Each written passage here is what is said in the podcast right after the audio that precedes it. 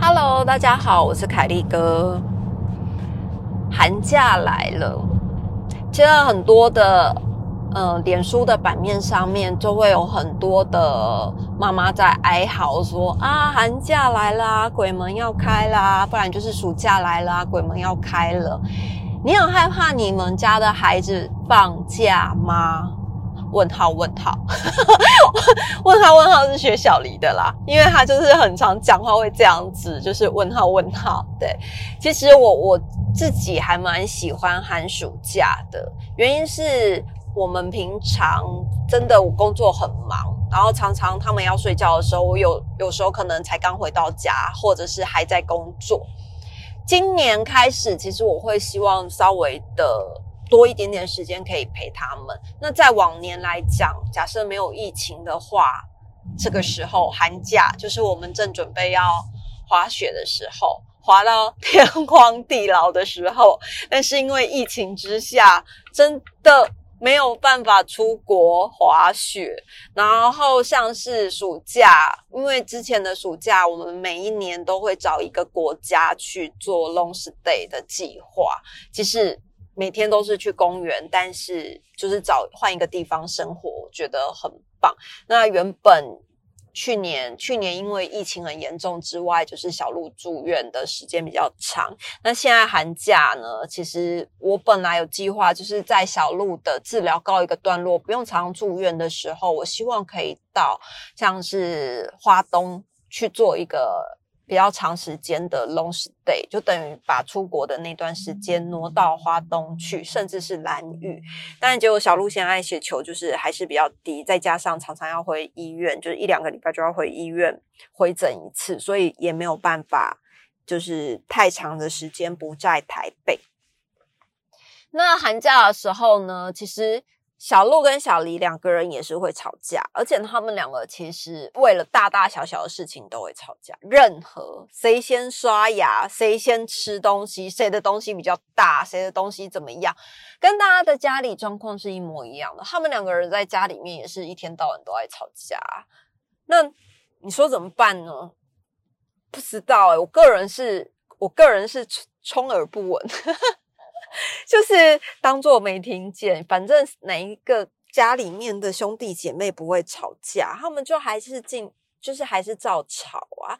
那我个人寒暑假对于他们有什么计划，我不知道。就是你知道，很多很多的爸爸妈妈就是在寒暑假的时候帮小孩排满了课程。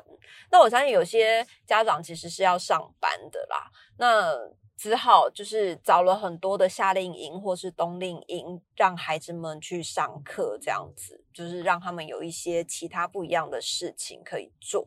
我们家是个人，我们家是基本上他们两个都没有学什么才艺。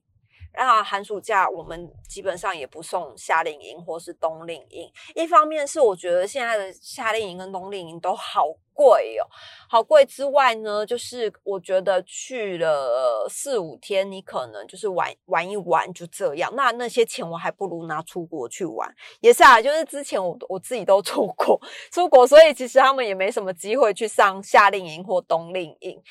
对于其他的才艺的部分啊，比如说什么英语营啊，然后篮球营等等的，小鹿跟小黎也都没有兴趣。他们两个的兴趣干嘛？就是在家里面做劳作，那就是他们两个最大的兴趣。什么画画、做劳作，这是他们两个最大的兴趣。所以以前就是，即使我们在台湾的时候，也都没有送他们去上过夏令营或是冬令营。那在去年呃一月的时候，一月去年二零二零一月的时候，小鹿跟小黎才第一次正式的去冬令营。为什么？因为那时候就是疫情开始爆发，那就没有办法出国，很多航线其实都取消了。小鹿那个时候还没有确诊发病，他去上，他就说他想要上哦数学营，数学营。为什么？因为他觉得他的数学逻辑很差，然后有一个叫做什么？想想赢数学，想想赢吗？然后他就说：“哎，那个是玩数学的东西，看起来好像不错。”那他这些冬令营的资讯，有的时候都是看学校的简章，或者是有时候我在划手机的时候，他可能就不小心看到简章，他就会：“哎，这个是什么啊？我可以看一看吗？”所以去年的时候，他就先去上了这个这个想想营，他跟小黎一起去上的五天的想想营，两个人每天就在里面玩。就是会帮他们建构一些用游戏中玩数学的概念，然后两个也上得很开心。后来在数学营快要结束的时候，小鹿就跟他当时数学营非常好的一个朋友，两个人就看到了另外一个简章，叫做竹巢营。那那个竹巢营，我去我在数学营最后一天结束的时候，我接到小鹿，小鹿就说这个数这个竹巢营是要住在山上五天。五天哦，然后自己盖房子，你等于说就是他要离开家里面五天，那他这是有史以来第一次要一个人跟朋友出去五天。那个时候其实我也我也觉得还蛮还蛮意外的，就是他怎么会想要跟。朋友，而且只是在五天的营队里面认识的朋友，要自己再去另外一个竹巢营住五天啊！我是还蛮赞成的，所以我我跟他说，还是我们回家问一下爸爸的意见。那他就说，可是他真的很想去，现在只剩下三个名额而已，他想要跟他的朋友一起报名。所以我当下我就先帮他填了报名表，先帮他缴了那个报名的费用，那再回家。告知二五，二五真的就是被告知的啊。那因为那个竹巢营小黎还太小，所以小黎当时候就不能去。那就是他姐姐要自己去竹巢营住五天。那那个时候就是你知道，山上因为要住在山上，没有暖气，所以二五也特别的担心。那时候他还帮他准备了电毯，然后准备了睡袋、羽绒被。还有各式各样衣服等等的，就是小鹿就打包了一个大行李箱，然后二五那天送他去，因为那天我好像有有工作，我进公司开会，所以二五就送他到到山上的竹巢营去，然后帮他。弄好被啊，弄好电毯，告诉他电毯要怎么弄啊。晚上睡觉的时候一定要开啊。那小鹿那那几天带的那些衣服全部都是厚的衣服，因为他可能就是觉得山上，然后气温比较低，又是冬天，气温比较低，所以就是都是带厚的衣服。结果他们在那边盖房子，小鹿后来回来说：“天啊，好热哦！”他后来都是跟他的。朋友借衣服穿，因为他带去的都太厚重了。在山上盖房子的时候，因为他们的那个竹巢营就是是呃要自己设计房子的设计图，然后也那个团队会带着他们盖出一栋树屋或是木屋这样，然后最后一天再拆掉，就是整个盖房子的流程。他就说他每天都好热，所以最后他只好跟他的朋友借衣服啊。他那时候就是去四四个晚上嘛，因为五天四个晚上，第一天晚上他没打电话回家，第二天晚上也没打电话回家，第三天我接到他的电话了，哎，接起来他说：“喂，妈妈。”然后因为我在我在外面嘛，所以我就接接到陌生的电话，接起来他说：“喂，妈妈。”然后我就说：“哎，好玩吗？”他说：“爸爸嘞。”我想说：“你不是打我电话吗？怎么第一句话就问爸爸嘞？”然后我就说：“哦，爸爸在家里面。”然后他就说：“哦，是哦，好，那我打给爸爸，拜拜。”然后我都还没有说出口问他好不好玩什么的，然后就就挂掉，他就打给他爸这样子。好，然后第二次呢，又再打电话回家。第二次就是再隔隔一天再打电话回家，因为他不就是要要回来了嘛，所以他在隔一天再打电话回来的时候，他就说：“妈妈。”我就说，哎，好玩吗？他说，我跟你说，我们的那个领队啊，我们怀疑他跟另外一个领队在一起，然后那两个领队啊，每天都打打闹闹啊，然后我们还怀疑有第三个领队也喜欢我们的那个领队，然后想打电话回来跟我说三角恋，然后领队长什么样，我根本不知道，好不好？就是打电话回来跟我诉说，他们同学们每天都在猜领队跟领队之间的暧昧。然后我也没有机会问他好不好好玩，或是怎么样的啊。想说算了，反正他隔天营队就结束，他就这样去了五天，然后打了两次电话回家。但是因为这是他自己第一次想要跟同学们出去，就是跟他的朋友们一起到别的地方去过五天的生活嘛。那我也觉得很勇敢啊！我小学怎么敢做这种决定啊？所以在他在出发之前啊，我就写了四封信，就是四个晚上的信。那每一封信我都有标一二三四这样子。让他知道就是哪一天要打开哪个，我就帮他装在一个小信封袋，放在行李箱里面。跟他说，他每天晚上睡前就是可以拆开一封信看，里面有我写给他的话。那其实每一封写的，我只记得最后一个晚上，就第四个晚上的第四封信，我写说你这个年纪就是做了这个决定，我觉得很勇敢。那今天是你跟你的朋友在一起的最后一个晚上，所以一定要尽情的聊天，聊到。睡着为止，我只记得我最后一个一个晚上写给他的信是这样嘛。那那一次那一次整个竹巢营结束之后，他其实还蛮蛮开心的。他就说暑假他跟他的朋友约好，还要在一起去上竹巢营，去上数学营这样。但是其实后来他就三月三月确诊之后就开始治疗了，所以他后续就比较没有办法去。做这一些自己的团体活动，可能要国中之后了，就是等到他真的回到团体生活之后，才有办法再继续做这些冬令营或者是夏令营的活动。而且，其实国中之后是不是冬令营跟夏令营会比较比较比较少啊？哦，对了，他的那个寒假很精彩，就是他在治疗前的那个寒假很精彩。他除了去上这两个营之外，他还去上了主播营。因为他就觉得当主播很酷，因为我们有一个朋友是 Cooper 嘛，Cooper 那个哎，Cooper 叫什么名字我忘记了，反正就是播气象的主播。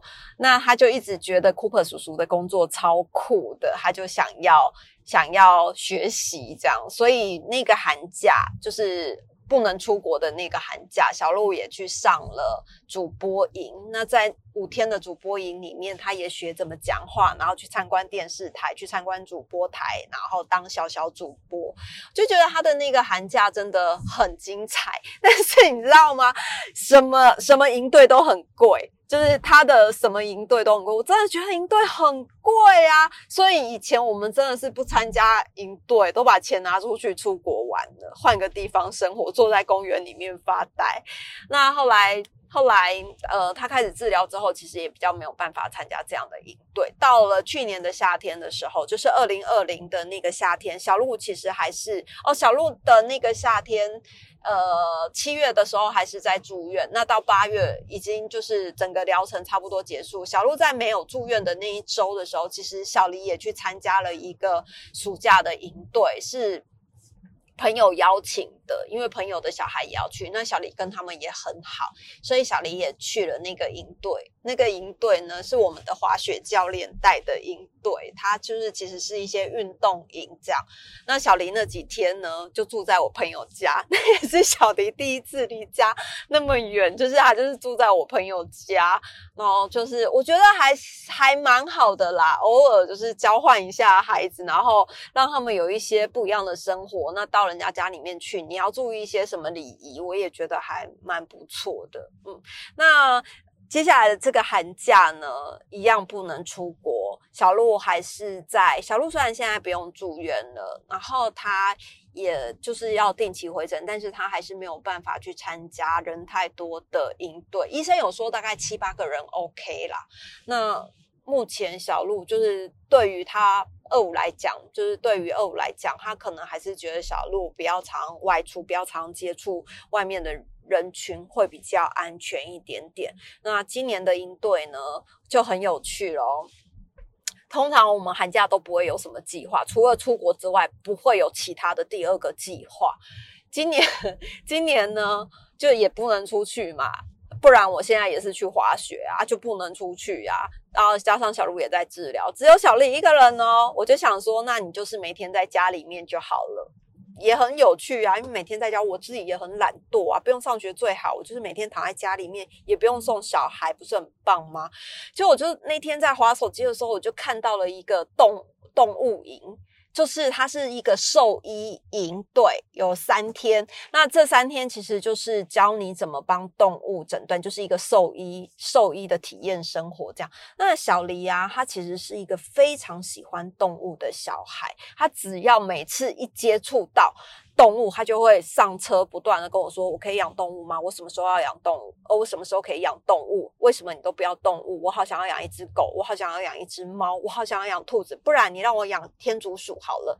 不要，我吓都吓死了。我真的是很不喜欢动物，不能说喜欢，就是我就是很怕麻烦。而且我们家之前就是太常不在家里面。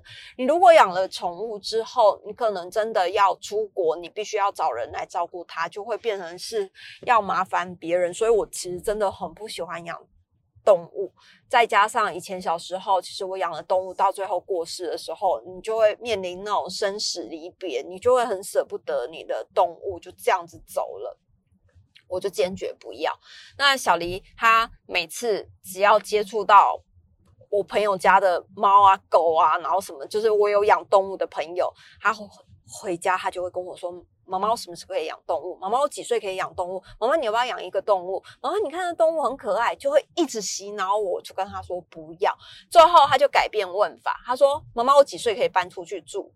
我以后哈要 自己养动物，就是他自己为了想要养动物而想要脱离我，然后搬出去住。这个人问话真的很有技巧啊！后来我就跟他讲说，你如果养狗的话，你就要很有耐心的照顾它。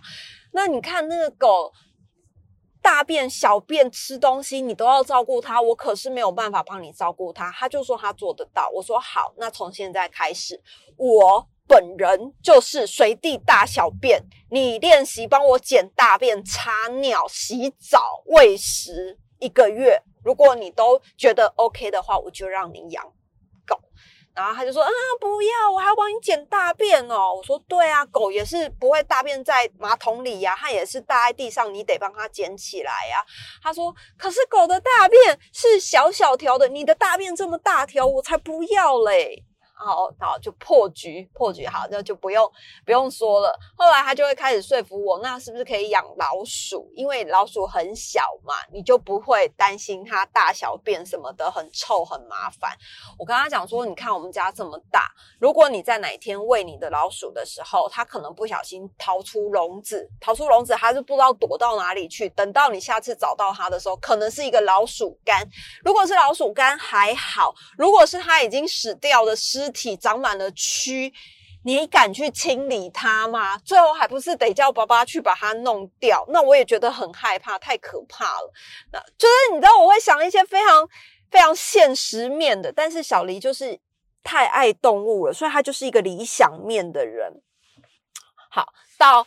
包括最近他就看了白心怡主播的那个《我在动物孤儿院看见爱》，他因为看了这本书，他又开始燃起了那种就是对于动物的爱怜，他就会觉得世界上有太多可怜的动物，他就说：“妈妈，我以后怎么样可以跟那个白心怡阿姨一样？就是我去，我是要当主播才能去采访这些动物吗？还是我可以去当动物医生，然后可以到？”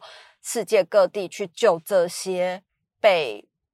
呃，被人类残害的动物，他就这样子问我，那我就跟他讲说，其实我也不知道哎，但是当动物医生，每个人想要当动物医生是不太一样，但是我知道白心怡阿姨里面写的那一些世界的动物孤儿院，他们其实都是有很多的像是动物学家、生物学家、动物医生去组成的。如果你真的想做的话，想做这件事，那你就是要努力，努力一点，就是朝这个方向。他就说好。我讲他这么小，然后跟我说他，反正你知道。他他在聊天的过程里面，如果他真的想要什么，我会帮助他。但是其实小时候的志愿都不是到长大的志愿，尤其是他现在才小三。我以前小学三年级的志愿是当小虎队的霹雳虎的老婆，最后我也没当成。到了小六的时候，我就想当郭富城的老婆；到了国一的时候，我就想要当林志颖的老婆。我这辈子就是一直想当我偶像明星的老婆，但后来。一一个都没有当成，他们都娶了别人，最后我都不爱他们了。然后小黎，没有小黎比较实在啦。然后小黎就跟我说，他他就跟我说，他想要当动物医生，他觉得他想要救更多的动物，这样。我也觉得很好啊，反正三年级有三年级的梦想嘛，说不定他四年级、五年级有不一样的梦想。后来那一天，我就看到了一个。呃，兽医营这样，动物兽医营，而且我看到的那个营的时候，就是我有记在心里面。我想说，我要先问过他，因为通常我不会自己帮他们先报名，我都是先问他们的意见。如果他们也也有兴趣，把行程给他们看，他们也有兴趣，我才会报名。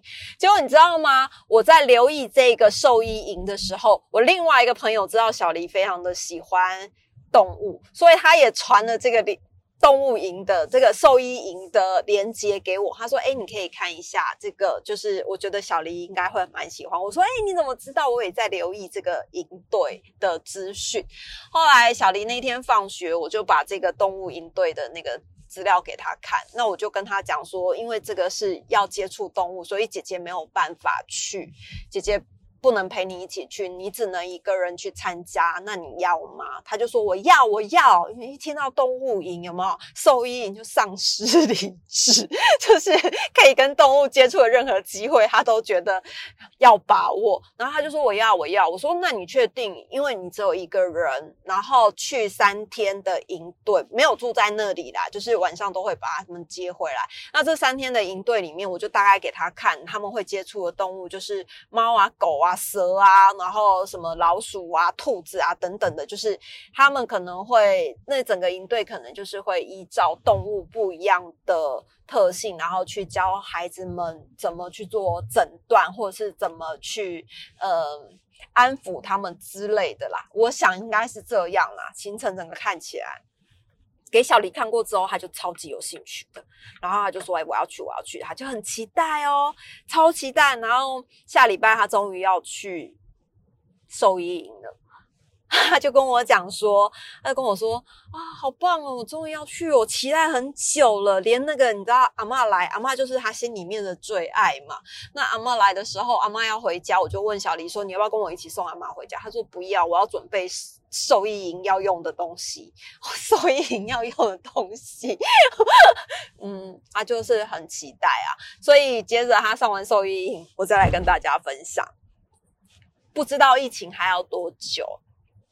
但是小鹿在治疗的这一两年里面，其实我们也没有办法出国。那刚好就是全国疫情的关系，所有人的所有人都不能飞，那就刚好好好的认识台湾。